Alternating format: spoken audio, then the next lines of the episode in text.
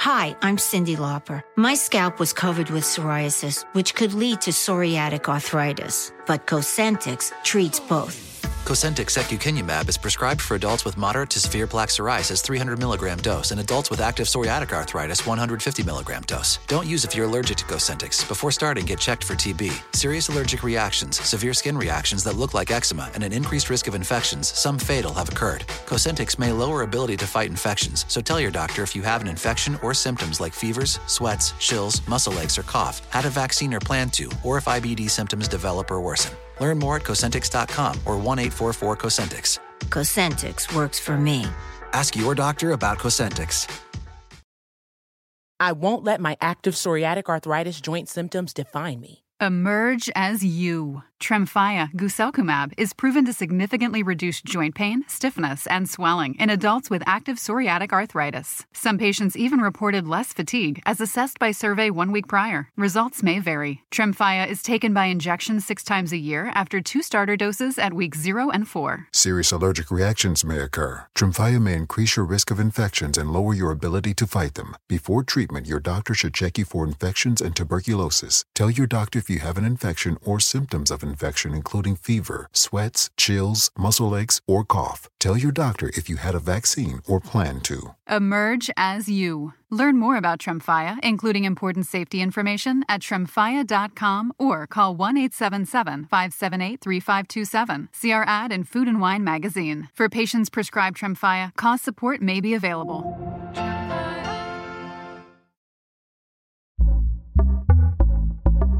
Pitaya.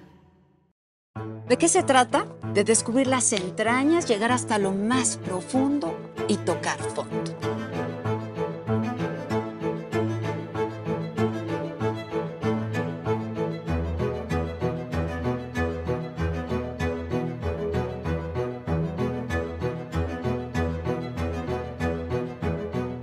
Ir de lo más bajo y hasta lo más sublime.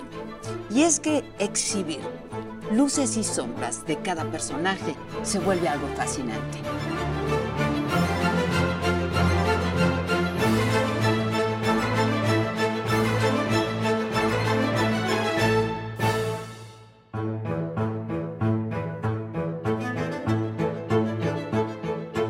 Yo te veo muy bien. Gracias. Muy gracias. bien. Así te hace sentir. Me siento bien porque primero estoy muy sana. ¿Cómo le haces? ¿Cómo, cómo que le hago? Para estar enamorada y para encontrar hombres que te apasionen y... Bueno, tampoco que es como si fuera Antonio Banderas, no. No, bueno, pero si- Pero- sientes fascinación. Fuiste desde siempre una mujer muy libre. No se podía ser muy libre entonces, oye. Dentro del, del medio en que me tocó, tal vez era un poquito más libre que otros, pero no creas que mucho. Rebelde, digamos, Sí. ¿no? O sea, te costaba. la- Me costaba. Y te voy a decir que tuve muy claro desde un principio, Bueno, ni tus colegas reconocían en ti. ¿no? pero eran todos hombres. Y las mujeres eran o silenciadas o ignoradas o le faltaban el respeto literariamente. Sí, sí. Y, y los críticos las trataban pésimo o simplemente las ignoraban. ¿Tú profesas alguna religión? No. No. ¿En qué crees? No creo en ninguna religión organizada. Son todas patriarcales y todas están basadas en someter a la mujer. ¿Qué piensas del movimiento Me Too? Indispensable, como fueron cada uno de estos movimientos. Que a veces se- Caótico y desordenado. y a veces se les puede pasar la mano, pero, pero Tu hija también murió en tus brazos. sí, no quisiera haberme perdido nada de eso, ni- ninguno de esos dolores, porque ¿Te provoca miedo, ansiedad? Que se acabe este no, viaje. estoy gozando, lo estoy gozando. Nunca piensas en. No, lo la- que me da, lo que no hay que preocuparse por lo que no ha pasado, porque puede que no pase, Exacto. pero ¿No te han roto el corazón? sí, pero como por 20 minutos. Y ya, ya, pues. tu amante el argentino. Fiesta Americana Travel Tea presenta.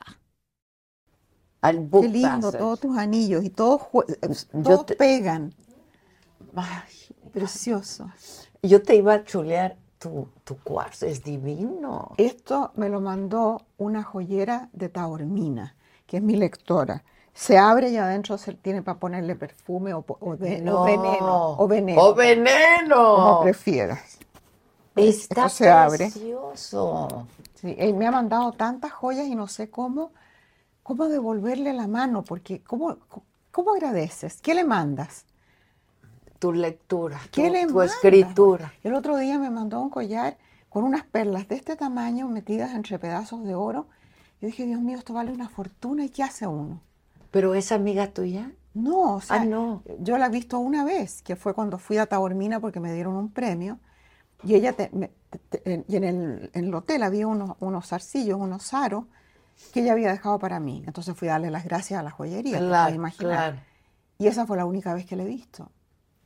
Y a partir de ahí te manda y Me te- manda cosas y las dos con Lori no sabemos qué hacer porque nos sentimos mal. Ella es adorable y, y estoy segura que no lo, lo hace con ninguna intención de nada, sino Claro, por de- puro cariño. Sí, claro, co- ¿cómo Puro cariño. correspondes? claro.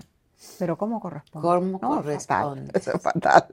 Oye, yo te veo muy bien, Gracias. muy gracias. bien. Así te has de sentir. Me siento bien porque primero estoy muy sana, no me duele nada. Qué Estoy- maravilla. Nada. A mí me duele todo. ¿Qué te duele? ¿Qué te duele? Todo, me duele la espalda baja, me duele. Los años duelen, ¿no? No, pero tú eres mucho más joven que yo, no debería dolerte nada. P- Ya lo sé, ¿cómo, cómo hago? Bueno, no me duele nada, estoy enamorada, eh, me voy a cambiar de casa, tengo dos perros que adoro. ¿Qué más? Este, Pero sobre todo tengo a Nicolás y a Lori, Ya lo sé. ellos dos. O sea, sin ellos dos mi vida sería, estaría en un nursing home. Pero vive, no, no, no, toca madera. ¿Por qué? Si estás muy bien, porque no Gracias estarías tan bien, ¿verdad? Gracias a ellos, porque lo único que hago es escribir. Todo lo demás lo hacen ellos. Corren con la vida, con la casa, con la fundación, con los contratos, con, Con todo. puestos, con todo. Con todo. Pero qué maravilla tener cerca a tu hijo, ¿no? ¿Tú tienes niños? Yo tengo dos. Uno de 31 y la otra de 25. Mi hijo vive en Nueva York, mi hija en Los Ángeles. Pero tú estás en México. Yo estoy en México. O sea que no los ves tanto. No mucho como yo quisiera. Claro. No mucho como Pero yo van a quisiera. Sí, o voy o bien, pero east-west, o sea, de un lado al otro está. Seis horas. Ahora, por ejemplo, eh, yo soy judía y celebramos el Año Ah, Nuevo ya, judío, Rosh- ¿Cómo se llama el Rosh? Rosh Hashanah. Rosh Hashanah. Rosh Hashanah. Y entonces vinieron, hicimos Ya. cena, Qué bonito, ¿no? qué bonito. Compartimos un par de días. ¿Están casados? ¿Tienen, tienes, tienes nietos? Mi hijo está casado, no tengo nietos, mi hija está por casarse. ¿Y se va a casar con un mexicano o se va a casar con No, con un ¿Americano? americano. O sea, se va a quedar aquí. Se va a quedar aquí, y mi hijo también, yo creo. Eh, Digo, la vida luego te lleva por derroteros, pero Bueno, empecemos porque es- ya empezamos. Todo hemos estado no, todo, grabando. todo lo que te estaba contando era confidencial. Ah, no puede salir. Te estaba ya empezamos, qué horror. Pero si no, hemos hablado de la vida solamente, solamente. Oye, pero qué maravilla con, con escribiendo tan productiva. Eres muy prolífica en la Soy pandemia. muy disciplinada también, Adela. Es que no hay de otra, ¿no? Eh, porque, mira, me levanto a las cinco y media de la mañana, Todos los días. todos los días. Bueno, los domingos un poco más tarde. Ok, siete y media. Sí, más o menos siete. Porque no me alcanza el día, no me alcanzan las horas para todo lo que tengo que, que hacer, investigar, estudiar, escribir, revisar. Eh, ahora estoy por terminar el primer borrador de una novela. Y, y entonces, una vez que termino este primer borrador, tengo que chequear toda, toda la investigación que he hecho que me calce todo bien, que sea correcto eh, y, y con- contrastar las fuentes para saber que sea, no meter la pata. Sí, sí. ¿Quién te ayuda a la investigación? Tú sola. No, bueno, me, ayuda la internet, me ayuda, Sí, eh, claro. tengo un hermano adorable en, eh, en Atlanta, él me ayuda, él sí me ayuda. Pero mi hermano, yo le pregunto una cosa mínima, le digo, mira, ¿qué cañones usaban en la guerra civil? Y me manda un vol- tres volúmenes. Yo le digo, yo no tengo tiempo para sí, esto. para leer los tres. Dime nomás qué marca era. Ya eso es todo lo que necesito saber. es, es fantástico. Me- me- un sabio. Ese, ¿Él a qué se dedica? era profesor de ciencias políticas especializado en América Latina en una universidad y se jubiló.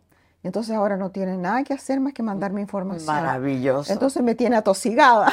Pero qué bueno porque lo mantienes Sí, no. ocupado Lo y productivo. tanto, lo quiero ¿Qué tanto. tienes? ¿Dos hermanos? Tengo dos hermanos, pero uno que no veo nunca, que está en, se quedó en Venezuela, fue- nos exiliamos todos en Venezuela, él se quedó, fue el único. Y tiene su familia ya, está bien. Pero la última vez que lo vi fue cuando murió mi mamá, No me digas. Y, ah, que, que fue hace tres años ya. No, más. Tu madre más. tuvo larga vida. Mi mamá murió de 98. 98, qué pero maravilla. estaba tan lúcida. El cuerpo le falló, pero la mente tan lúcida. Qué bárbaro. Mira, se estaba muriendo ya eh, horas antes. Y um, me dice, me estoy muriendo. Sí, mamá, le digo, ¿tienes miedo? No, me dijo, estoy contenta y tengo curiosidad. No puede ser. Yo me, me- esa- eso me ha, me- me ha impresionado tanto, porque quiere decir que hasta el final ella quería saber qué había más allá. Sí. Quería, quería curiosidad hasta por la muerte. Sí, ¿ves? claro. Entonces- Pero ella siempre pensó que había algo más. Sí, ¿no? pero, pero, pero la curiosidad de mi mamá era, se extendía a todo. Eh, en, la ancianidad leía en tres idiomas, estudiaba filosofía, quería, quería saber Qué más. maravilla. Yo creo que eso la mantuvo bien, la cabeza bien. Pero tuvo alguna enfermedad, o sea, ¿sufrió? No, no, no sufrió No nada. sufrió. Pero, pero vivía mi mamá achacosa. Le dolía todo. Bueno, achaques de la edad, ¿no? pero siempre los tuvo. Pues sí. Me decía, si uno amanece en la mañana y no te duele nada, es que está muerta. Así era. Entonces ya me siento muy viva. Muy viva. Si no te duele nada, estás muerta. Sí, claro, claro. Y murió a tu lado. Sí, en mis brazos, por En supuesto. También mi padrastro, que lo adoré a mi padrastro, absolutamente. Era, fue más que un padre. Y él también murió en mis Ramón. brazos. Mm. Ramón, ¿no? Murió en tus brazos. Sí, pero Y- mi mamá fue, fue más largo, pero él lo estaba yo sujetando y se murió. no me digas. Sí. Estaba con dolor, estaba asustado, estaba mal. Y yo lo estaba consolando así y se me murió. Que de- en cierta forma es un privilegio. Es un privilegio. Pues sí, abrazado a ¿Tus alguien padres que están vivos? No, mis padres murieron. sí. Mi madre, sí, yo también a su lado. Pero mi madre sufrió muchísimo. ¿Qué tenía tu mamá? Cáncer. Ah, Cáncer terrible, terrible. Y, y sufrió mucho, un año y medio, mucho. pobrecito. Pobrecita. ¿Y tu papá? Mi papá murió un poco después. No estuvieron juntos los últimos años. Muchos años ya no estuvieron juntos. Pero mi papá quiso ver a mi mamá antes de que muriera y al año murió él. Mi, mi padrastro, el, el tío Ramón, se murió tres meses después que mi mamá. Pero él estaba mal de la cabeza, como que nunca se dio cuenta de que mi mamá estaba muerta a pesar de que la vio en el féretro. Se, se lo dijimos muchas veces, lo preparamos, eh, pero la veía pasar. Entonces decía, eh, díganle a la panchita que por qué no me ha venido a saludar. Entonces le decíamos, mi mamá no está, tú sabes que está en el cielo. ¿Qué está haciendo en el cielo? Descansando, tío Ramón. ¿De qué va a estar descansando si no hace nada? De ti, de ti está descansando. No, dígale que venga si la acabo de ver pasar. Ah, Entonces, mira, peleaban como perro y gato, pero obviamente tenían bueno, algo que uno no sabe. claro. ¿Cuántos años juntos? 65. 65 años juntos. Qué cosa. Yo digo que no, uno debería estar más de 20 años con alguien. Y me parecen ya son muchos, sí, ¿sabes? Yo, Entonces, lo que- cuando me casé con Roger, calculé que este va a ser el último marido, porque no me quedan 20 años. te quedan, te quedan. No me quedan 20 años para tener un cuarto marido. Oye, pero además te divorciaste hace no mucho. No, pues tenía 74 cuando me divorcié y 76 cuando conocí a Roy, 77 cuando ¿Cómo me le haces? I'm Cindy Lauper. My psoriasis was all over, even on my scalp, which may mean four times the risk for psoriatic arthritis. But Cosentix works on both. Cosentyx secukinumab is prescribed for adults with moderate to severe plaque psoriasis 300 milligram dose and adults with active psoriatic arthritis 150 milligram dose. Don't use if you're allergic to Cosentyx. Before starting, get checked for TB, serious allergic reactions, severe skin reactions that look like eczema, and an increased risk of infections, some fatal, have occurred. Cosentyx may lower ability to fight infections, so tell your doctor if you have an infection or symptoms like fevers, sweats, chills, muscle aches, or cough, had a vaccine or plan to, or if IBD symptoms develop or worsen. Learn more at Cosentyx.com or 1 844 Cosentix. Ask your doctor about Cosentix. Si ustedes están buscando un nuevo celular, yo les pido por favor que no vayan y agarren la primera oferta que les pongan enfrente. ATT les da sus mejores ofertas a todos. Sí, a todos. A ti que tu tiempo en el teléfono sube cada mes. Y a ti que ni siquiera tienes redes sociales. A ti también que hablas toda la noche con tu pareja. Y a ti que sigues haciendo swipe para encontrarla. A ti que el 80% de tus fotos son de tu mascota. Y a ti que si no subes foto en el gym no cuenta la ida. Ah, y a ti también que estás en el 1% que más escucha a su cantante favorito. Y a ti que me estás escuchando en este podcast, ATT te da sus mejores ofertas en todos sus smartphones a clientes nuevos y a los ya existentes, porque conectar lo cambia todo. Las ofertas varían por dispositivo, sujeto a términos y restricciones. Visita att.com o una tienda para más detalles. ¿Cómo le haces? ¿Cómo, cómo que le hago? Para estar enamorada y para encontrar hombres que te apasionen y... Bueno, tampoco que es como si fuera Antonio Banderas, no. No, bueno, pero si- Pero- sientes fascinación, ¿no? Algo deben tener tus hombres. Cada uno es diferente. Sí. ¿Cuántas veces te has casado tú? Dos. Pero la primera no la cuento, duró seis meses y era yo muy jovencita. Luego estuve 13 años casada y llevo más de 20 sin volverme a casar. ¿Y tienes pololo, como decimos en Chile? No. Yo no podría vivir sin un hombre. Yo tampoco, por eso te digo que me duele todo. ¿Cómo hago? No es, no- no es por... No es porque necesite, porque la verdad es que soy completamente autosuficiente. Te entiendo, Pero pero, me quieres encanta una la pareja. compañía. claro. Me- sentarse a comer sola, me, no. Estuve sola unos meses después que... Unos meses, sí. unos meses después que me divorcié y, y tenía un, un- un par de, de pretendientes que no iba, eso no iba a funcionar de ninguna manera. Y después apareció este señor, es decir, no apareció, sino que me oyó por la radio. Y empezó a escribirme en la mañana y en la noche por email todos los días. Cinco meses. Nunca hablamos por teléfono y nunca lo vi. Hasta que fui a Nueva York por, un- por una conferencia y dije, ah, voy a conocer a este señor. Ok.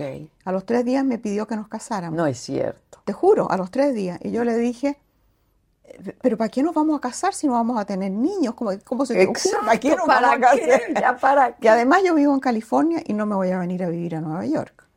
Así que yo creo que esto o no va a ninguna parte o tú me vienes a visitar. Entonces me venía a ver por el fin de semana porque estaba trabajando. Y, em, y salía muy pesado. Y a la edad nuestra, seis horas de avión para Es estar unas te iba a horas. decir, está muy lejos. Muy no es- lejos, para, para venir a hacer una visita de unas horas y después tener que volver, no, no funcionó. Entonces, muy pronto vendió su casa, regaló todo lo que había dentro. Había vivido en esa casa 48 años y, la- y no, no habían botado nada. Una casa grande, grande, con muchas puertas cerradas porque ya no- la señora se había muerto y los niños se habían eran grandes, se habían ido.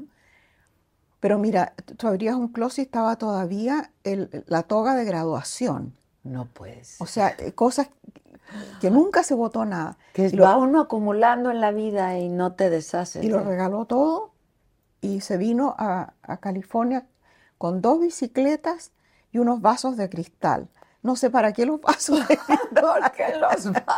No sé. eh, Los usamos, fíjate, todos los días, pero yo tenía vasos, ¿no? Vasos. Les tendría un afecto, un No tengo cariño idea. Y además ni siquiera es un juego de vasos, son todos distintos. Bueno, no importa, ahí están. Pero los usan. Ya, y, y empezamos a vivir en una casita chica y vivimos casi un, más de un año, yo creo, antes de que él insistía en casarse todo el tiempo. Le daba como seguridad casarse y además que yo siempre hago la broma de que te quiero temporalmente, siempre estoy haciendo, pero es broma. Pero a él le, le molestaba, bueno, entonces que nos casemos. Pero lo que realmente fue lo que determinó fue que la nieta de él, de siete años, fue al- a la bibliotecaria de la escuela y le dijo, oiga, Miss, ¿usted conoce a Isabel Allende? Y ella le dijo, sí, yo creo que he leído un par de sus libros. Pausa, y la niña dice, está acostándose con mi abuelo. ¡Ah! No es cierto. Entonces, entonces él me dijo, mira, esto ya basta. Sí. Un mal ejemplo para los niños. Exacto. Y se casaron. Y entonces nos casamos en una ceremonia muy pequeña con la familia de él y la nuestra, y la niñita esta que estaba feliz. Claro. Feliz. La niñita. Para que tenga buen ejemplo. Para que tenga buen Oye, ejemplo. esa casa que describes de tu marido actual me hizo pensar en la casa del viento conoce mi nombre, ¿no? Más o menos, Más o menos. más o menos era así. Pero eh, esta era una casa tipo rancho así larga, Ah, con un ático que iba a lo largo de la casa y un sótano a lo largo de la casa. Así que imagínate cuánto había acumulado ahí. Yo creo que nadie había entrado a la guardilla en 10 años por lo menos. Había cajas cerradas co- con una platería que habían comprado en México, por ejemplo, que la mandaron y no abrieron la caja porque la señora estaba muy enferma. Y se quedó la caja arriba en un... Él ni siquiera se acordaba que existía. Y como eso, muchas otras cosas. como la casa de Sí. Samuel. Es, que tú vas recogiendo historias, ¿no? El mundo está ¿Cómo lleno de Lleno historias. de historias. Lleno de historias. Pero mira, este libro fue fácil de escribir porque eh, la historia de Anita, la niña ciega, la vimos a través de la fundación. Mi fundación trabaja en la frontera con refugiados y uno de los casos de los niños separados fue una niñita ciega que venía de El Salvador. Anita existe, diga. Se llama Juliana Julia. y la, y la separaron de la mamá. Estuvo ocho meses en que no encontraban a la mamá y qué sé yo. Bueno, pues, la historia no terminó así. La historia terminó mal. Pero, pero eso me dio, e- eso fue como el resumen del horror, de todo lo que le pasa a los niños. Porque imagínate el trauma. Separados de su madre, de eh, sus llegan a, se separan de los abuelos primero, con quienes han vivido. Eh, luego vienen a un país que no conocen, en un idioma que no conocen. La niña ciega no sabe dónde está. Y eh, la, la meten en lo que se llama la hielera y eh, a las pocas horas se llevan a la madre a interrogarla y a ella la suben en un bus y no vuelve a ver a su No mamá. a. Y acaba en, en- en un refugio, en una casa de acogida, después en, en un foster home. Bueno, todo un- un- una tragedia. O sea, esa niña, todo lo que le pasó a ella es lo que le pasa a los niños. Y todo lo que, la reacción de ella, de inventarse un mundo, Un mundo donde, se imaginario. donde se inventan amigos imaginarios, eh, mascotas imaginarias, o un mundo donde puedan refugiarse. Y, y- y me gustó mucho cómo lo entrelazas con otra historia real, ¿no? De años atrás, que fue... La historia de Samuel, que Exactamente. lo que pasó con el Kinder Transport. E- Exactamente, cómo mandaron a tantos niños separados de sus familias a, a Inglaterra, pues para que sobrevivieran. La ¿no? En mayoría, la inmensa mayoría, nunca supo más de su familia. Los exterminaron. Sí, sí, Qué horror, ¿eh? un horror, pero un horror que ahora seguimos viviendo de otra manera. Que se ¿no? repite Es- de- de- de- en en diferentes la formas. discriminación, la- sí, es terrible. Este libro, ¿cuánto te tomó escribirlo? Un año, Un año. más o menos. Porque además, a través de la fundación tenía todos los contactos. No, te- no tuve, la investigación fue durante la pandemia, así que fue por Zoom y por teléfono. Hablé con toda la gente que está metida haciendo esto, con los abogados, con la- las ujú. visitadoras sociales. con- Así que la, la investigación por una vez fue fácil, porque en general yo escribo novela histórica que requiere uh, Pues sí, claro, mucha investigación. Mucho. tú me decías, soy muy disciplinada. Yo creo que no hay otra manera de hacerlo, ¿no? Eh, te levantas a las cinco y media y haces ejercicios, supongo, Todos los días. todos los días. Tengo dos trainers, uno para que hace ciertas cosas y otro que hace otras, Ok. para flexibilidad y todo eso. Entonces todos los días hago ejercicio, menos los fines de semana que salgo a caminar con los perros. Y durante la semana tengo una persona que recoge a los perros temprano, una amiga, que recoge a los perros y, y me los devuelve a las 4, porque si no, no podría trabajar. Es que trabajas cuánto, 10, 12 horas. No, no. Eh, mira, me ven, después que he hecho ejercicio y todo lo demás, llego aquí como a las nueve y media, diez. Ujú. Y eh, después paramos para almorzar, almorzamos aquí todo. Y después trabajo hasta que llega Roger a la casa, porque Roger está yendo a la universidad. Entonces, si él- los días de universidad llega él a la casa a las seis. Ok. Entonces yo puedo llegar más tarde. Pero si llega más temprano, trato de estar con él. Estar con él, claro. Pero además, como tengo una oficina en la casa, me escapo a cada rato, subo la escalera corriendo a escribir aunque sea un lo que párrafo, se lo que se me ocurra. Y, me- y de repente en la mitad de la noche me despierto con una idea que, o que algo que no funcionó, o agregar algo, y salgo corriendo escalera arriba de nuevo. ¿Y sigues haciendo notas a mano? A veces, muy rara vez, Muy para rara la vez. investigación, pero no escribo a mano. La escritura ya ahora no puedo hacerla sino en la computadora. Sí, bueno, sería... Y además me dicen cuántos, cuántos manuscritos de borrador hace. Ni idea, porque voy corrigiendo en el En proceso. el proceso. Entonces no, no sé cuántas veces escribo un párrafo. Diez veces, no sé. Ya. Pero eh, esa, esta es la, la fundación a donde estamos ahora, es la sede de la fundación. Sí.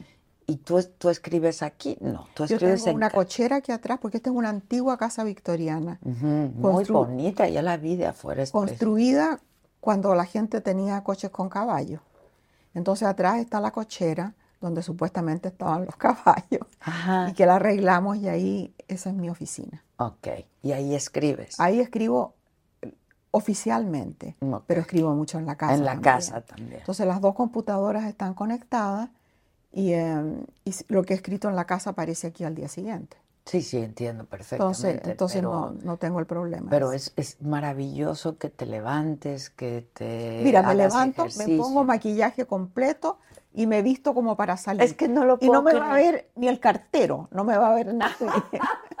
ni los perros me van a ver. Pero es que eso te mantiene joven y bella. No, lo y- que pasa es que si no lo hago- sana y productiva. Lo que pasa es que si no lo hiciera andaría en pijama con una cara de harapienta. Pero te ha pasado que dices, no quiero, no quiero salir ni de mi cama. no, Nunca. nunca.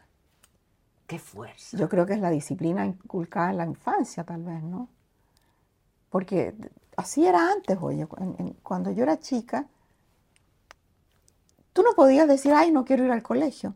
Tenías que estar con una fiebre alta o, o sangrando. Lo que decía mi mamá, si no está sangrando, no me moleste. Exacto. Si no es urgente, no me molesta. si, no, es emergencia, no importa. Sí. ¿Qué, pero qué Y en el fondo creo que crié así a mis hijos también. Nicolás dice que él re- tuvo una infancia con gran negligencia y que eso lo hizo muy feliz porque fue primero un niño feliz y además con mucha confianza en sí mismo porque tenían que hacer las cosas ellos. Sí, Yo trabajaba siempre, tenía a veces tres trabajos simultáneos. Entonces lo- los niños se acostumbraron a hacerlo de ellos. ¿Y sentías culpa? No, ninguna. ¿Y tú? ¿Nunca? No, si me carga ser mamá y, y la me carga el trabajo doméstico. ¿Y tú eras buena mamá? Habría que preguntarles a ellos. Pero tú seguramente trabajabas también. Mucho, mucho, pero yo sí sentía culpa. Cuando mis hijos Es que eran tú eres chicos. judía. Es, Eso es, es- judeocristiano, claro, Claro. la culpa. Tú ibas a tener culpa de todas maneras, aunque fueras la madre perfecta. De todas maneras. Aunque estuviera en casa cuidando. Claro. Sí. Yo me crié para tener culpa por todo, pero me libré de eso. ¿Cómo te libraste de eso? No tengo idea, pero llegó un momento que dije, no, no, esto, esto no es para mí. Porque eh, fuiste desde siempre una mujer muy libre, ¿no, Isabel? No se podía ser muy libre entonces, oye. Dentro del, del medio en que me tocó, tal vez eh, eh, era un poquito más libre que otros, pero no creas que... Rebelde, digamos, Sí. ¿no? O sea, te costaba las- la, me costaba. Y te voy a decir que tuve muy claro desde un principio que la maternidad implicaba sacrificarse uno como persona y la abnegación total. Y, yo, se sostenía la familia por el sacrificio de uno de sus miembros. Y eh, me pareció injusto. Entonces dije, no, y vamos a buscar ayuda. Mi suegra que vivía al lado, una, una abuela adoptiva, eh, las nanas que trabajaban en mi casa que me ayudaron tanto, siempre buscando gente que me ayudara en el proceso de criar a los hijos, pero no me iba a sacrificar por ello. Te voy a decir que eso cae como patada cuando lo digo. ¿eh? No, no, no, pero es que lo planteas muy bien, es muy injusto. ¿no? Es muy injusto. Claro. Eh, ¿Por qué tiene que ser la madre quien renuncie a todo para hacerse cargo de Y además renuncias en los años importantes. Más productivos. Más productivos. Y luego ellos se van, los niños tienen sus vidas y te quedas colgada de la brocha. Es correcto. Porque generalmente el marido consiguió una más joven y tú ya estás fuera del, círculo de trabajo, cuesta mucho volver a incorporarse. Es, es, muy difícil. Es difícil. Es muy difícil para las mujeres. Pero mira, tienes a Nicolás, que es muy cercano a ti, y Paula, que era muy cercana a ti. Mucho, mucho. Muy cercana. Ellos, eh, Nico dice que yo estaba siempre presente, pero no es verdad. Yo estaba, eh, em, estaba en la, con ellos en la tarde, supongo, a veces. Pero siempre estaba distraída, pensando en lo próximo que iba a hacer, pensando en el reportaje que iba a hacer, pensando en el entrevistado. No creía que estaba sentada leyéndoles cuentos a los niños. No. No me acuerdo, por lo menos. Nico dice que yo les contaba cuentos para no tener que leerles. Y así empezabas a imaginar historias, claro. Eh, les decía, a ver, a ver, ¿de qué quieren el cuento? Y ellos me decían una hormiga y el otro decía un astronauta. Y yo en 10 segundos los ponía juntos y les contaba el cuento. Qué maravilla. Un entrenamiento fantástico. Fantástico, para escribir, claro. Oye, ahora que hablabas de, de, la muerte, no, pues tu hija también murió en tus brazos. Sí, sí. Eso es dolorosísimo, ¿no? Como... Pero peor sería que hubiera muerto lejos, de ti. No, entiendo perfectamente. Pero estas muertes cercanas a ti han sido de gente muy querida, pues en tus brazos. Es un privilegio tremendo, tremendo. Eh, no quisiera haberme perdido nada de eso, ninguno de esos dolores, porque, no sé, creo que primero te familiariza con el hecho irrefutable de que nos estamos deteriorando minuto a minuto y nos vamos a morir. Y eso eh, creo que lo tengo muy claro desde, desde la muerte de Paula, de todas maneras, a los 50 años exactos. Ya se me hizo claro que cada día cuenta. Y entonces lo vivo lo mejor que puedo.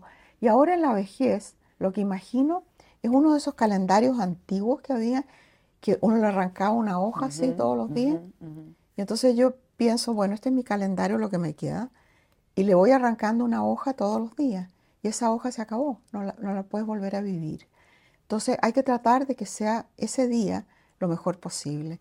Ya no tengo tiempo, no me queda tiempo para peleas chicas, para envidia, para ambiciones estúpidas, para nada de todo, y, para preocuparme por lo que no puedo resolver. Entonces hay una especie de, de alegría al dejar que las cosas pasen, ir soltando, soltando. ¿Cuándo aprendiste eso? ¿En qué momento? En ese momento en que Paula murió, empecé a soltar, a no aferrarme a nada. Cuando me divorcié de, Willy, con quien estuve 28 años, yo estuve muy enamorada de, Willy. Cuando me divorcié de él, la gente decía, pero esto es terrible, como...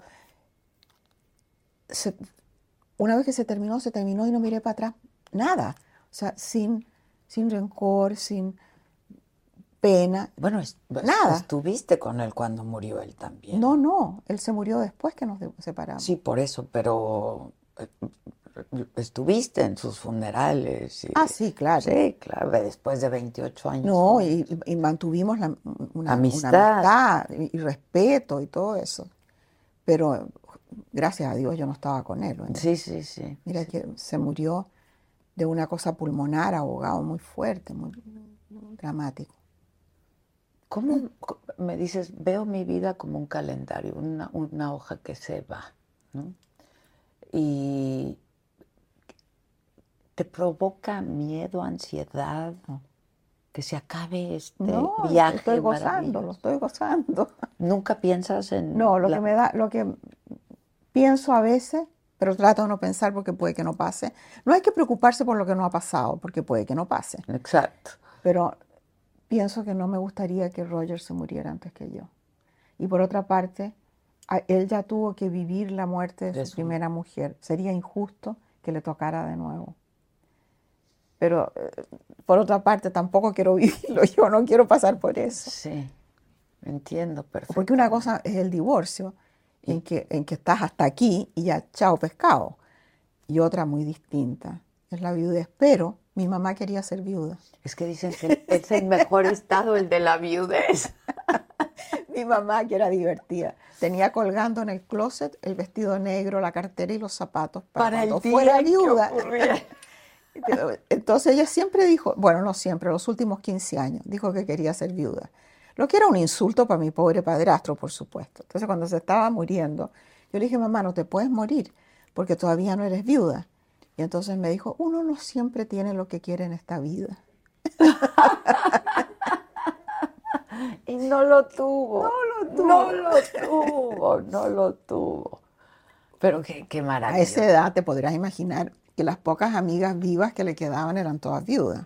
Pues claro. Y lo pasaban fantástico. Bomba. Claro. Jugaban mayón, se iban de viaje, hacían gimnasia en la piscina. Bueno, Hi, I'm Cindy Lauper. My scalp was covered with psoriasis, which could lead to psoriatic arthritis, but Cosentix treats both.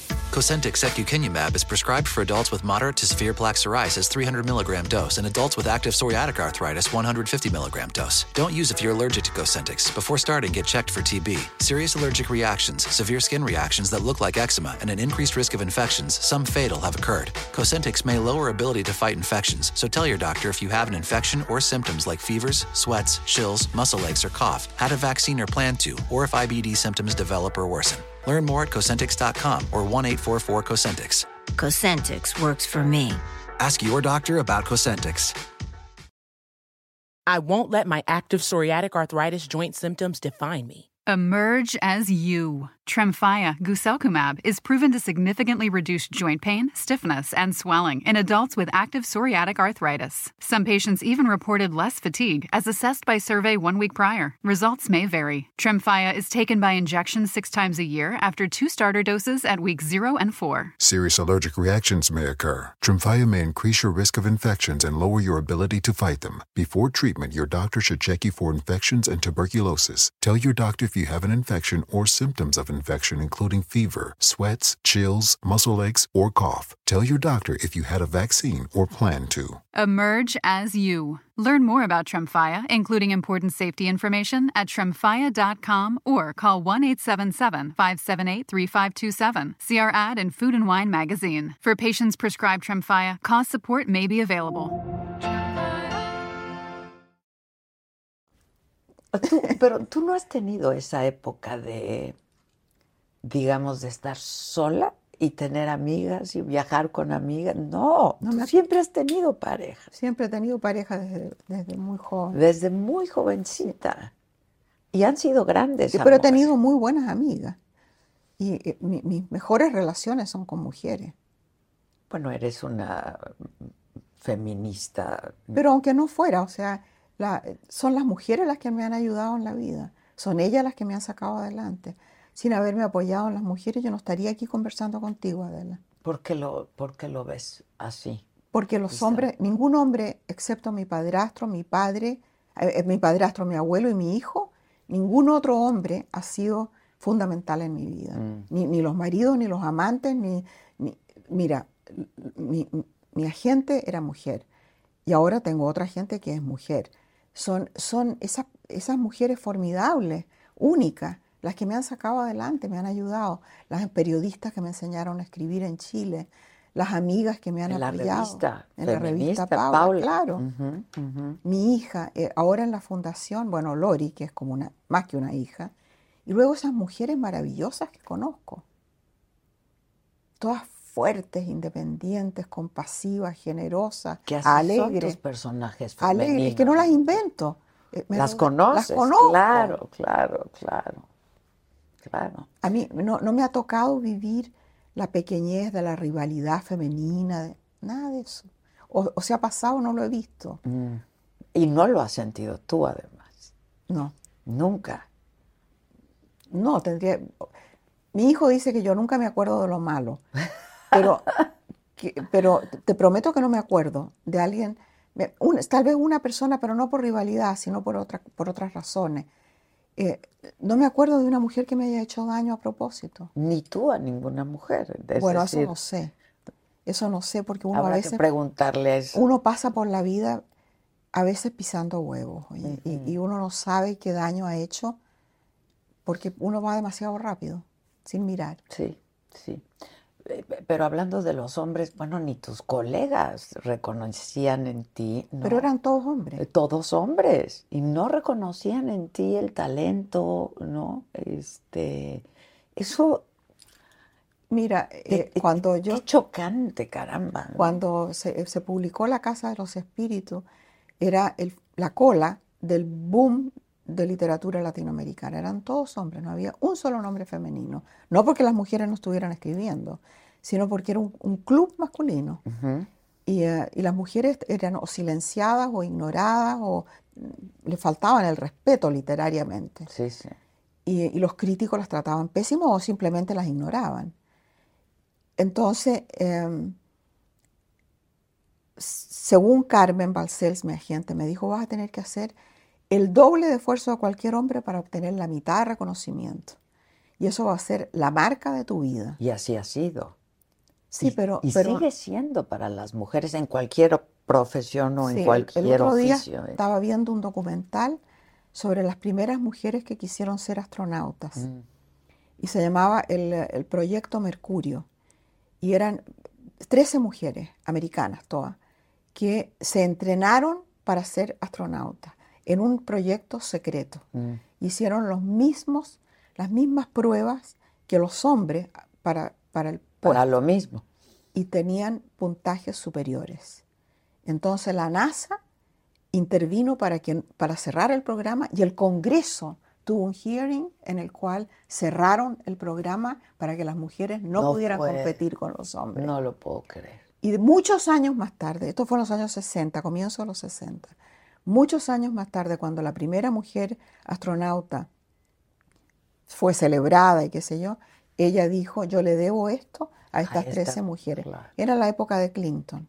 Y la invitaron a ella a la Casa Blanca y ella hizo traer a estas 13 mujeres que vinieron y ella le- les dijo, "U- sin ustedes yo no estaría aquí. Y, y bueno, y ahí vino el aplauso y todo, años de años más tarde.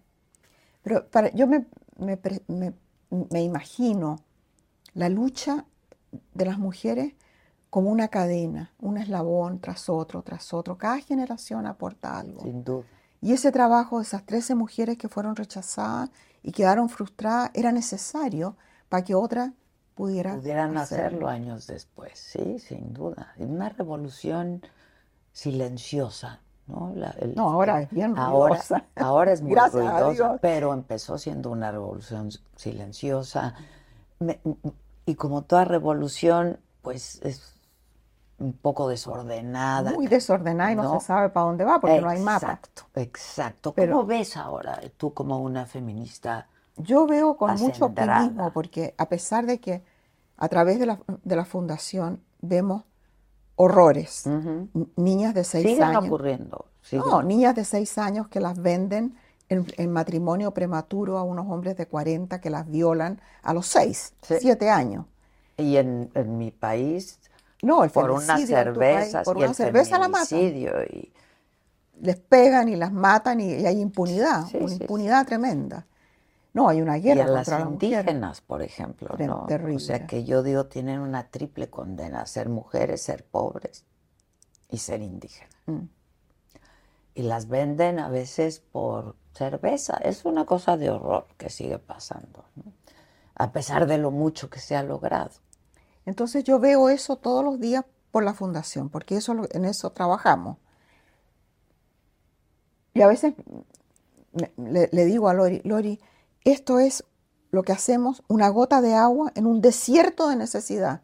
Me da la impresión de que no se avanza nada. Y Lori me dice, no, no hay que medirlo así, hay que medirlo caso por caso, vida por vida. Y yo cuando miro para atrás lo que hemos avanzado en materia de feminismo, veo que falta mucho por hacer, pero que el, patriarcado ha existido por miles y miles de años. No lo vas a desmontar en dos generaciones. Esto va a demorar. Y entonces no significa que no hayamos logrado mucho, significa que había mucho que hacer. Mucho que hacer. ¿Qué piensas del movimiento MeToo? Indispensable, como fueron cada uno de estos movimientos. Que a veces Caótico y desordenado. Y a veces se les puede pasar la mano, pero, pero llaman la atención sobre un hecho y, le ponen un nombre y se pasa a legislar sobre eso. Fíjate que la primera persona que habló de, eh, de ser molestada en la oficina y, de, y, de, y, del acoso. El acoso fue Anita Hill en los años 80. Y el Congreso americano, con Biden a la cabeza, con el, comité que se formó, con Biden a la cabeza, la humillaron, le faltaron el respeto, no le creyeron lo que decían y el malvado ese del Clarence Thomas está ahí en, el, en, la, Corte Suprema.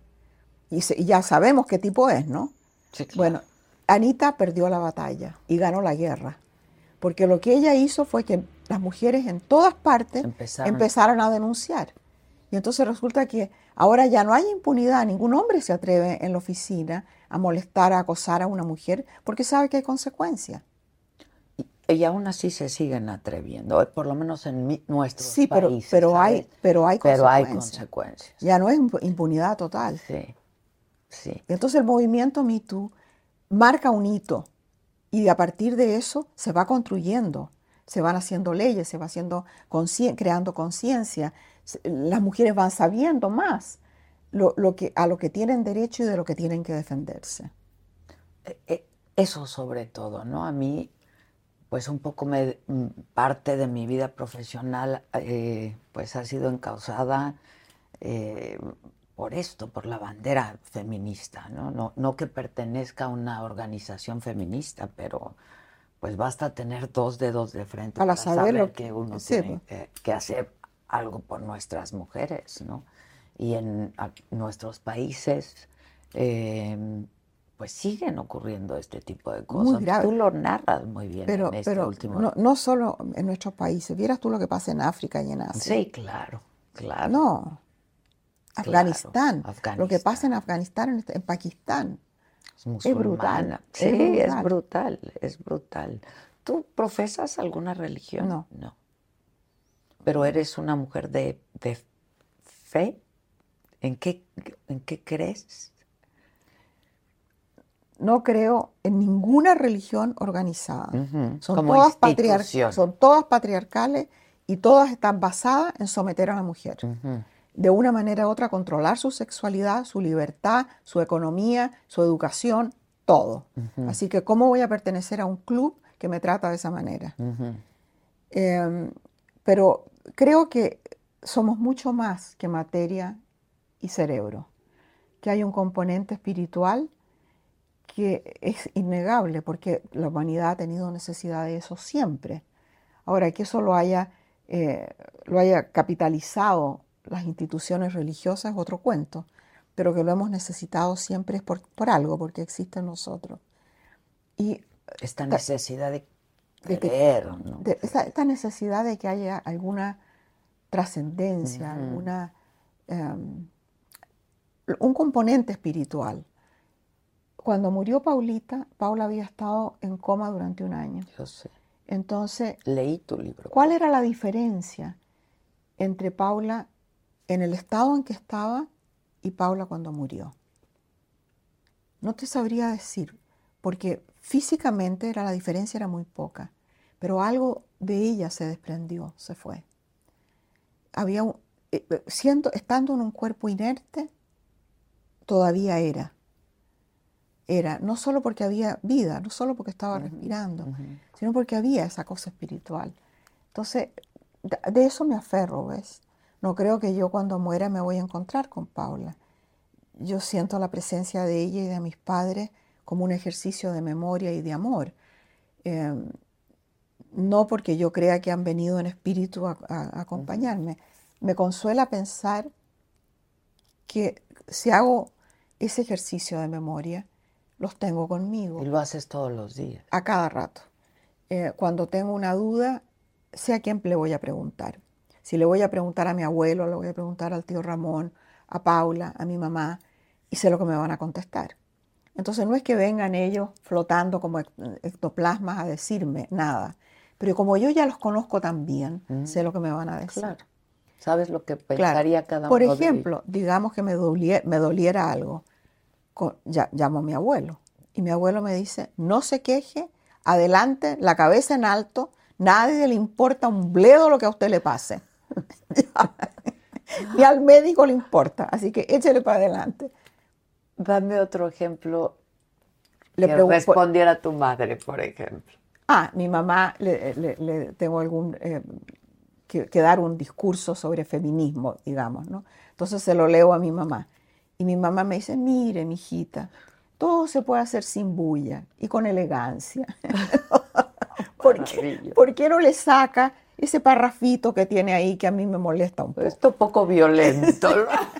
¡Qué maravilla! Claro. Pero es un ejercicio también. Claro, a Paula le pregunto, por ejemplo, em, qué sé yo, alguien me pide, me pide algo un favor. Y me da rabia porque digo, ¿por qué siempre la gente me está pidiendo? Siempre abro el, email, puras peticiones. Entonces le, digo, ¿qué hago con esto, Paula? Y Paula me dice, siempre lo mismo, mamá, ¿qué es lo más generoso que se puede hacer en esta ocasión? Y a veces lo más generoso es decir que no, pero tengo, me paro a pensar, ¿te fijas? ¿Puedo hacerlo o no puedo hacerlo? En vez de, enfocarme en la rabia que me da. Cuesta trabajo decir que no. Hay que Ay, es muy, es un trabajo tremendo. a ver. yo creo que lo primero que hay que enseñarle a las niñitas es, a decir que, no. Y mira, se facilita tanto la vida porque cuando dices que no, te das cuenta que no importa. Que no importa nada, que, que tú digas no o sí da igual. E-, es, fantástico. Después que cumplí, primero con la pandemia, que ya no pude viajar, quedé encerrada en la casa, se hacía todo por Zoom. Con tu nuevo marido, con tus dos perros. No, yo ya hice. Entonces, cuando cumplí 80 años, dijo, dije, me voy a jubilar de todo lo que no me gusta. Y voy a decir que sí, solo lo que me gusta, y lo demás no. Pero eso. Y no pasó nada. No pasa nada, pero te no pasó 80 años. 80 años. 80 años y 27 libros. Pero Isabel, ¿cuántas cosas hace uno en la vida no queriendo?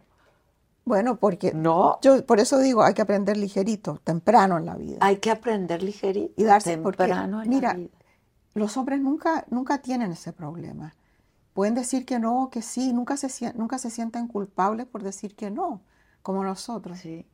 Nos meten la culpa desde temprano. Es lo que te digo, desde muy temprano. Venimos arrastrando con estos atavismos, ¿no? Milenarios, pues.